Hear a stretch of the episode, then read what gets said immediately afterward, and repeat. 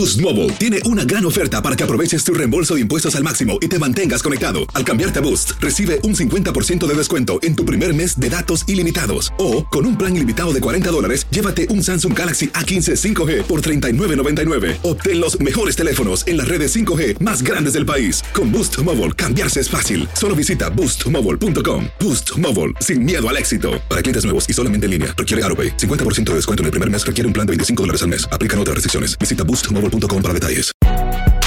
Si no sabes que el Spicy McCrispy tiene Spicy Pepper Sauce en el pan de arriba y en el pan de abajo, ¿qué sabes tú de la vida? Para, pa, pa, pa. Hola, soy Jorge Ramos y a continuación escucharás el podcast del Noticiero Univisión. Bienvenidos, soy Ilia Calderón y estas son las historias más importantes del día. Estamos desde Washington, D.C. Hoy es martes primero de marzo y estas son las principales noticias. Rusia intensifica su maquinaria de guerra contra Ucrania atacando más zonas urbanas. Sus bombardeos destruyeron un edificio de gobierno y afectaron una torre de televisión mientras un kilométrico convoy de tanques y artillería se acerca a la capital. Entre los miles de refugiados que intentan escapar de la guerra se encuentran varios hispanos residentes de Ucrania que literalmente huyeron para salvar sus vidas. Horrible, la verdad, una experiencia muy... no se la deseo a nadie. El padre hispano que se quitó la vida tras matar a tiros a sus tres hijas y a su esposa en una iglesia de Sacramento debía visitar a las pequeñas bajo supervisión. Es el tiroteo masivo número 70 en el país solo este año. Y no pensamos que, que, haya sucedido esto hasta que nos sacaron, sacaron un cuerpo de, de ahí. El presidente Biden hace un balance sobre el estado del país en medio de un bajo nivel de popularidad y la crisis global causada por Vladimir Putin. Este es su noticiero Univisión con Jorge Ramos. Y desde Washington, D.C., Ilia Calderón y Félix de Bedú.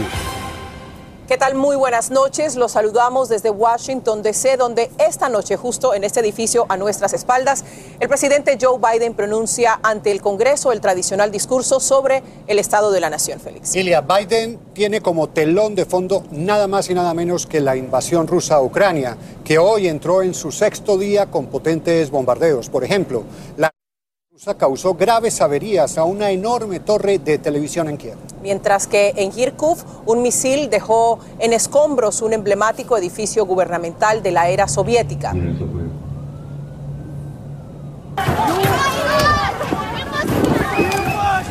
Y en Kupiansk, como lo ven, un grupo de ucranianos atacó un vehículo militar ruso intentando romper las ventanas, pero fue en vano porque el conductor logró escapar. Este es el panorama y ahora nos enlazamos con Nuria Garrido, quien se encuentra en Leópolis, Ucrania. Adelante, Nuria, ¿qué es lo que está pasando en este momento? Hola, ¿qué tal? Muy buenas noches. Pues la tragedia aquí en Ucrania, la verdad es que no cesa y a cada minuto va más. Se siguen produciendo muchísimos bombardeos, especialmente en la capital, y esto preocupa muchísimo. También la mirada está puesta en Kharkov, que está, es una ciudad que está en el este del país, la segunda más grande del país. Nosotros nos encontramos ahora mismo en Leópolis, donde también las autoridades nos han pedido que no salgamos a la calle y que, y que nos mantengamos dentro de nuestras casas, porque todo lo que está ocurriendo en la capital puede afectar a esta parte de la ciudad, que sería una ciudad eh, posiblemente el plan B para el equipo de gobierno y Zelensky si se siguen complicando todavía muchísimo más las cosas en Kiev. Si os parece, vamos a escuchar y vamos a ver lo que ha sido y lo que ha pasado hoy en Kharkov. Amanecía en Kharkov y una vez más eran bombardeados. Un edificio gubernamental en el centro de la ciudad fue el blanco del misil ruso y las víctimas, todos civiles ajenos a este conflicto. Los equipos médicos no daban abasto buscando sobrevivientes entre los escombros, mientras las víctimas mortales, uno a uno, eran cargados en mantas. Escenas dantescas jamás imaginadas. Hay mucho daño, hay muchos muertos y heridos, muchos de ellos. La muerte se apoderó de esta ciudad. Fueron la antesala a la amenaza del Kremlin, una vez más dejando una estela de destrucción y terror.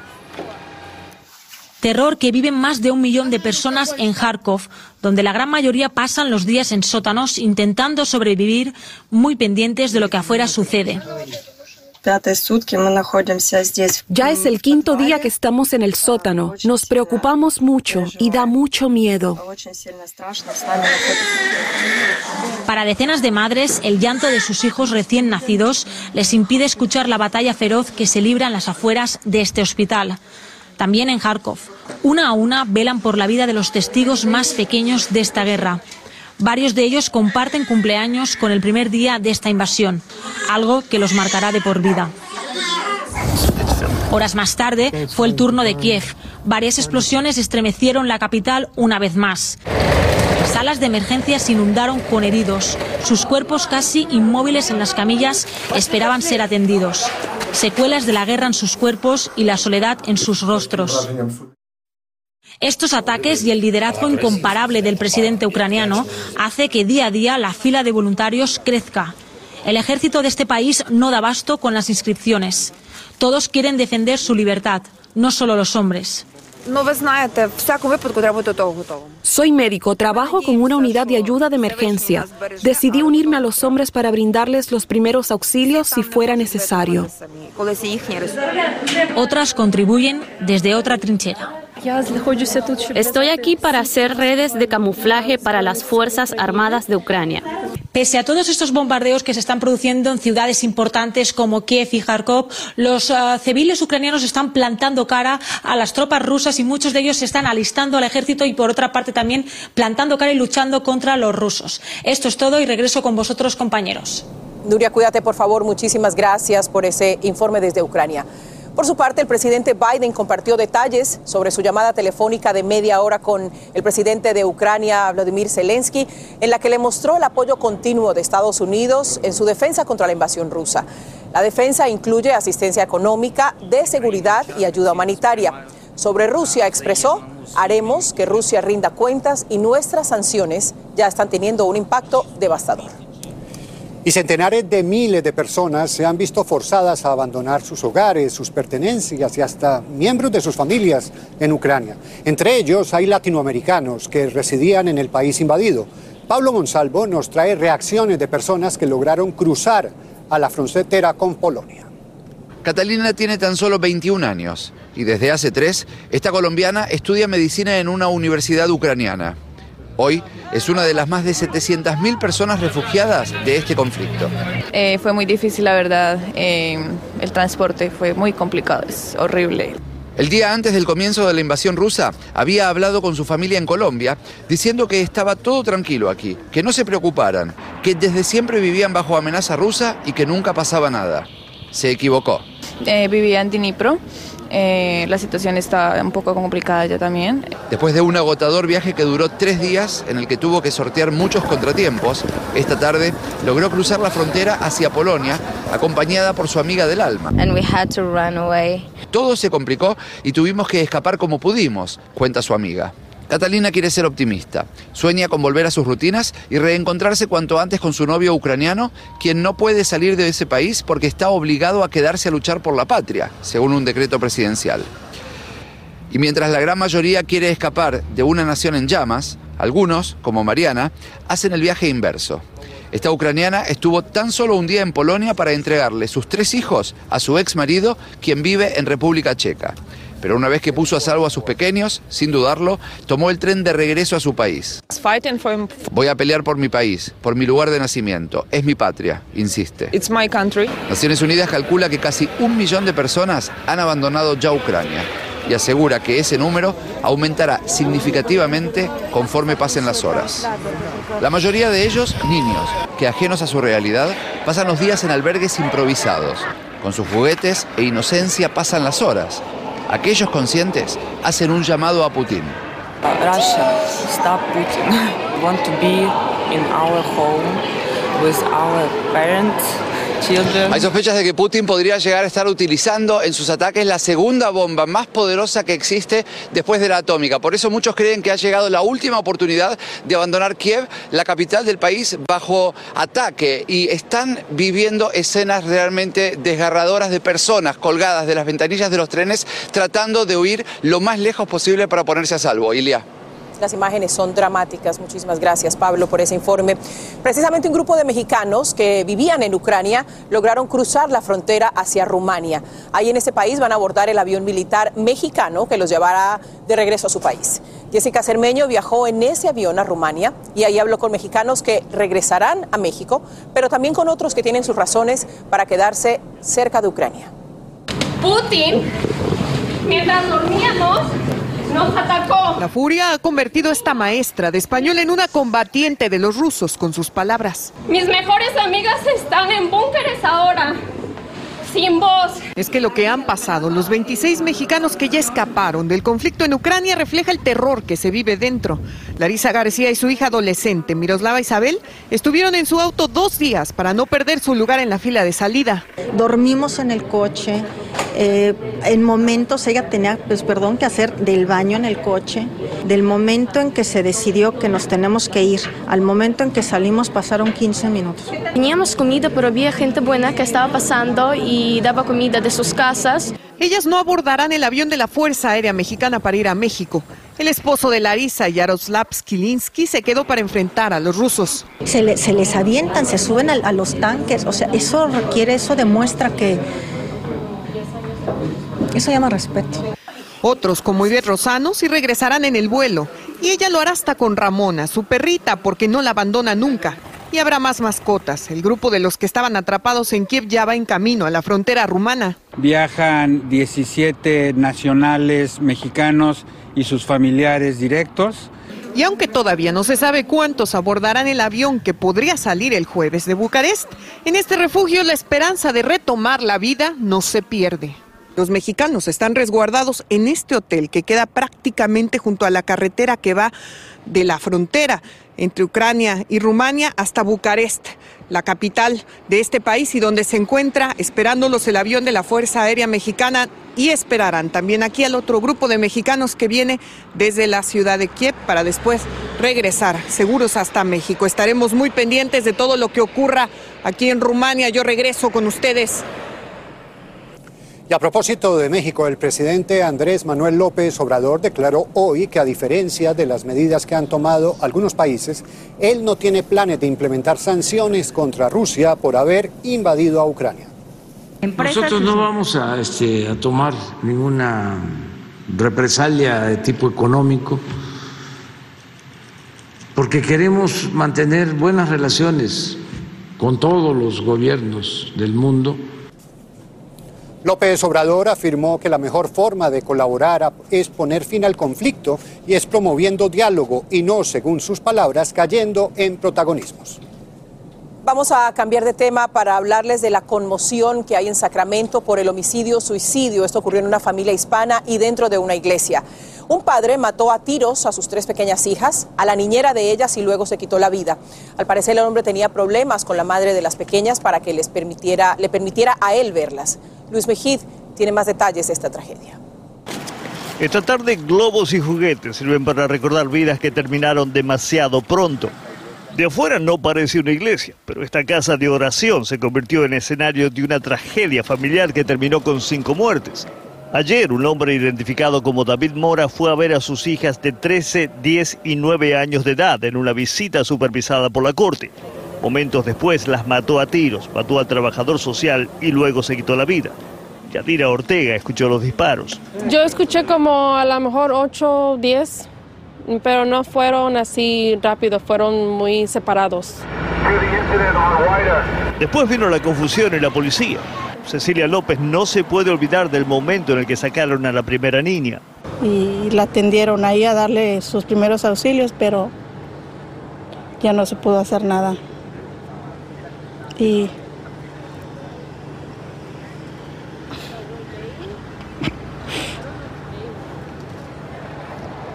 Perdone. La memoria dejó una fuerte marca en su vida. Alfredo, que no quiso dar su apellido y dice no ser el pastor, estaba en la iglesia cuando empezaron los disparos. Él llamó al 911. No puedo dar ningún detalle sobre nada, no tengo esa autoridad. Um, pero si hay un mensaje que tengo es que Dios sigue siendo Dios a medio de las tragedias, que nos amemos los unos a los otros, que la vida es muy frágil, muy corta el caso deja claro a lo que puede llegar la violencia doméstica y muestra también las limitaciones que tiene el sistema judicial para prevenir estas tragedias. El hombre que mató a sus hijas no debería haber estado armado. En Sacramento, California, Luis Mejid, Univisión. Regresamos en un momento desde la capital del país y entre extremas medidas de seguridad en el Capitolio se espera el discurso del presidente Biden sobre el estado de la Unión. Los tejanos votan en las primeras elecciones primarias según las estrictas leyes aprobadas el año pasado. Y un nuevo estudio indica que algunos casos de cáncer de seno detectados en mamografías estarían sobrediagnosticados. Si no sabes que el Spicy McCrispy tiene Spicy Pepper Sauce en el pan de arriba y en el pan de abajo, ¿qué sabes tú de la vida? Para, pa, pa, pa. Boost Mobile tiene una gran oferta para que aproveches tu reembolso de impuestos al máximo y te mantengas conectado. Al cambiarte a Boost, recibe un 50% de descuento en tu primer mes de datos ilimitados. O, con un plan ilimitado de 40 dólares, llévate un Samsung Galaxy A15 5G por $39.99. Obtén los mejores teléfonos en las redes 5G más grandes del país. Con Boost Mobile, cambiarse es fácil. Solo visita boostmobile.com. Boost Mobile, sin miedo al éxito. Para clientes nuevos y solamente en línea, requiere AroPay. 50% de descuento en el primer mes requiere un plan de 25 dólares al mes. Aplican otras restricciones. Visita boostmobile.com para detalles. Cassandra Sánchez Navarro junto a Catherine Siachoque y Verónica Bravo en la nueva serie de comedia original de VIX, Consuelo, disponible en la app de VIX ya. Estás escuchando el podcast del noticiero Univisión. Continuamos con esta cobertura desde la capital de la nación. Así es, regresamos en este cubrimiento especial y hoy tuviste la oportunidad de estar en la Casa Blanca con el presidente en lo que llamamos en medios periodísticos un off the record. Así es, feliz te cuento, les cuento a ustedes televidentes que hoy al mediodía tuve el honor de ser invitada por el presidente Biden a un almuerzo junto a otros nueve periodistas. Nos habló de los temas que va a tratar esta noche en su discurso y aunque la mayor parte de lo que ocurre ahí, como tú dices, es off the record, no se puede revelar. Es difícil aguantar. Es difícil aguantarse y les voy a revelar que hablará brevemente sobre inmigración, muy brevemente, pero que concentrará, concentrará la atención en la economía y también en la invasión a Ucrania, el tema del el día, por supuesto. Al respecto, nos dijo que la Unión Europea, la OTAN y los aliados deben estar en la misma página con respecto a las sanciones a Rusia. Y la verdad, Ilia, es que el presidente Joe Biden no la tiene nada fácil esta noche en su primer discurso sobre el Estado de la Nación. Por un lado, necesita recuperar la confianza de muchos estadounidenses descontentos con su gestión. Y una molestia que sale en gran medida de los bolsillos, que están duramente golpeados por la inflación. Así es. Claudio Oceda nos cuenta que se han tomado las máximas precauciones de seguridad en y también en los alrededores del Capitolio. Claudia, cuéntanos. Hola Ilia, Félix, ¿qué tal? ¿Cómo están? Buenas noches. En cuanto a la seguridad, parece ser que las autoridades están más preocupados por lo que está pasando afuera que adentro. ¿Por qué? Porque regresó la valla alrededor del Capitolio, también porque vemos más agentes de la policía patrullando el área, también hay más calles cerradas y por supuesto está la Guardia Nacional lista para ser desplegada en el caso de que ésta se requiera. Eh, se planeaba, se pensaba de que iban a haber manifestaciones, sobre todo una caravana de camiones, pero hasta el momento no hay nada significativo. Ahora, lo que se va a ver en la Cámara de Representantes esta noche, van a haber eh, más invitados. El año pasado, recordemos que solamente hubo aproximadamente 200 invitados, esta vez se espera que va a haber más personas. Los legisladores no tienen invitados, sus invitados son de manera virtual, pero la primera dama sí va a invitar eh, como hay una invitada especial que es la embajadora de Ucrania en Estados Unidos. Por primera vez hoy día, después de hace muy, mucho tiempo, no va a hacer el uso de la mascarilla, no va a ser obligatorio, es más que todo voluntario y también hay, un, hay, un, eh, hay una controversia por, el, por uno de los requisitos para entrar a la Cámara de Representantes y esto es por la prueba de COVID. Hay muchos legisladores republicanos que no quieren hacerse la prueba y por eso están boicoteando, dicen que no van a ir a, a, ver el discurso del presidente. Curiosamente, gracias a estas pruebas, hoy se sabe que hay cuatro legisladores enfermos. Ilia, Félix. Muchas gracias, Claudia. Recuerden que nosotros tenemos cobertura especial del discurso del presidente Biden. Y siguiendo con política, Texas realiza hoy elecciones primarias, tanto republicanas como demócratas.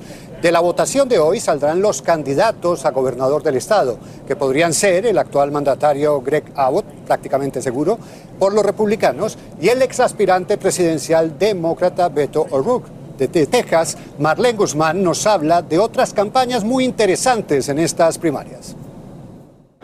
En Texas se lleva a cabo la primera jornada de elecciones primarias bajo las estrictas leyes de votación aprobadas por el Congreso Estatal en el verano del 2021. Esta legislación restringe sufragar desde el automóvil y cambia los requisitos para votar por correo lo que hace este proceso más confuso y difícil y genera el rechazo de votos en condados clave como Harris. 30% de gente que votaron por correo tuvimos que regresar las boletas. Miles de electores como la señora de León esperaron hasta este martes para acudir a las casillas electorales habilitadas a lo largo del estado. Pero al igual que ella, hubo quienes no lograron ejercer su derecho al voto al solo tener la opción de votar electrónicamente. No voté yo y la señora que estaba enfrente de mí estaba oyendo también y también salió disparada como yo. Texas de por sí registró una baja participación de votantes en las elecciones anticipadas, con apenas más de 1.6 millones de votos emitidos y que reflejan una ventaja del Partido Republicano, que aseguran más de un millón de los sufragios sobre el Partido Demócrata con más de 600 mil. Sabemos que en la comunidad latina siempre tenemos uh, participación baja, pero somos la población que seguimos creciendo. Una contienda que siguen de cerca en el estado de Texas es la de congresista para el Distrito 28, específicamente del Partido Demócrata, ya que Jessica Cisneros nuevamente busca desplazar a Henry Cuellar de ese cargo. Cisneros, una abogada de inmigración de 28 años y oriunda de Laredo, tiene esperanzas de finalmente sacar del puesto a quien ha sido congresista de ese distrito por los últimos 17 años, pues una investigación del FBI por un supuesto caso de corrupción en contra de Cuellar podría ponerlo en desventaja. Que valora la transparencia, um, soy una persona con valores familiares, que es lo que me ha impulsado a desafiar al congresista en esta campaña. Mientras tanto, seguimos esperando la respuesta de las oficinas del congresista Cuellar ante nuestras solicitudes de entrevistas. En Laredo, Texas, Marlene Guzmán, Univisión. Vamos a hablar ahora de temas de salud. Un nuevo estudio de la revista de Medicina Interna indica que los tipos de cáncer de seno detectados en las mujeres a través de mamografías podrían haber estado sobrediagnosticados, pues en ciertos casos no habrían afectado la vida de la paciente y el tratamiento habría sido innecesario aunque por otro lado, la Sociedad Americana del Cáncer insiste en seguir las mamografías como una herramienta cuando las recomiendan los médicos. Sigue este podcast en las redes sociales de Univision Noticias y déjanos tus comentarios. Ilia, veamos ahora qué dicen las encuestas. Joe Biden tiene una de las aprobaciones más bajas de un presidente después de su primer año es del 40%, menos que la de George Bush, mucho menos en su momento, Barack Obama, y apenas un punto porcentual superior a la de Donald Trump. Y es que, Félix, el desencanto se nota entre los hispanos. Lourdes del Río nos dice por qué. Los hispanos ya no parecen ver al presidente Biden con los mismos ojos que cuando una importante mayoría lo apoyó con su voto en las pasadas elecciones. La más reciente encuesta exclusiva de Univision refleja grandes preocupaciones. Para el 49% de los latinos, la mayor prioridad es el empleo y la economía. La pandemia está en segundo lugar con 47% y los costos en temas de salud ocupan el 36%. En este momento, la principal preocupación para los latinos es la economía y el trabajo. Y claro, lo vemos así por la inflación y la situación económica que vivimos a nivel nacional. Se entiende, y es que basta salir a la calle para darnos cuenta que aunque el COVID todavía preocupa a una gran parte de la población, como lo refleja la propia encuesta, el día a día empuja a todos a darle mucha importancia al aspecto económico que domina su realidad diaria. Coincido con la, con la encuesta, definitivamente. O sea, este país estamos mejor. O sea, hoy en día uno, eh, la economía está terrible. El, el, costo de la gasolina. Hemos subido todo, cómo está la economía, cómo está la gasolina, la gente quejándose. Cuando se les preguntó a los votantes hispanos si sienten que los legisladores demócratas se preocupan por ellos, el 49% dijo que no y el 45% respondió que sí.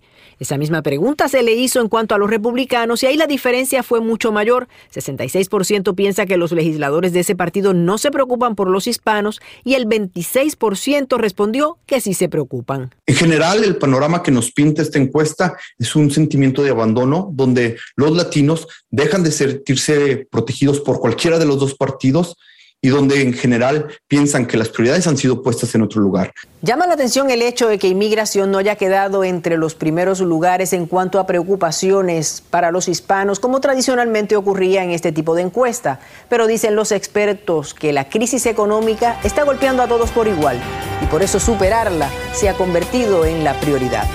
En Miami, Florida, Lourdes del Río, Univision.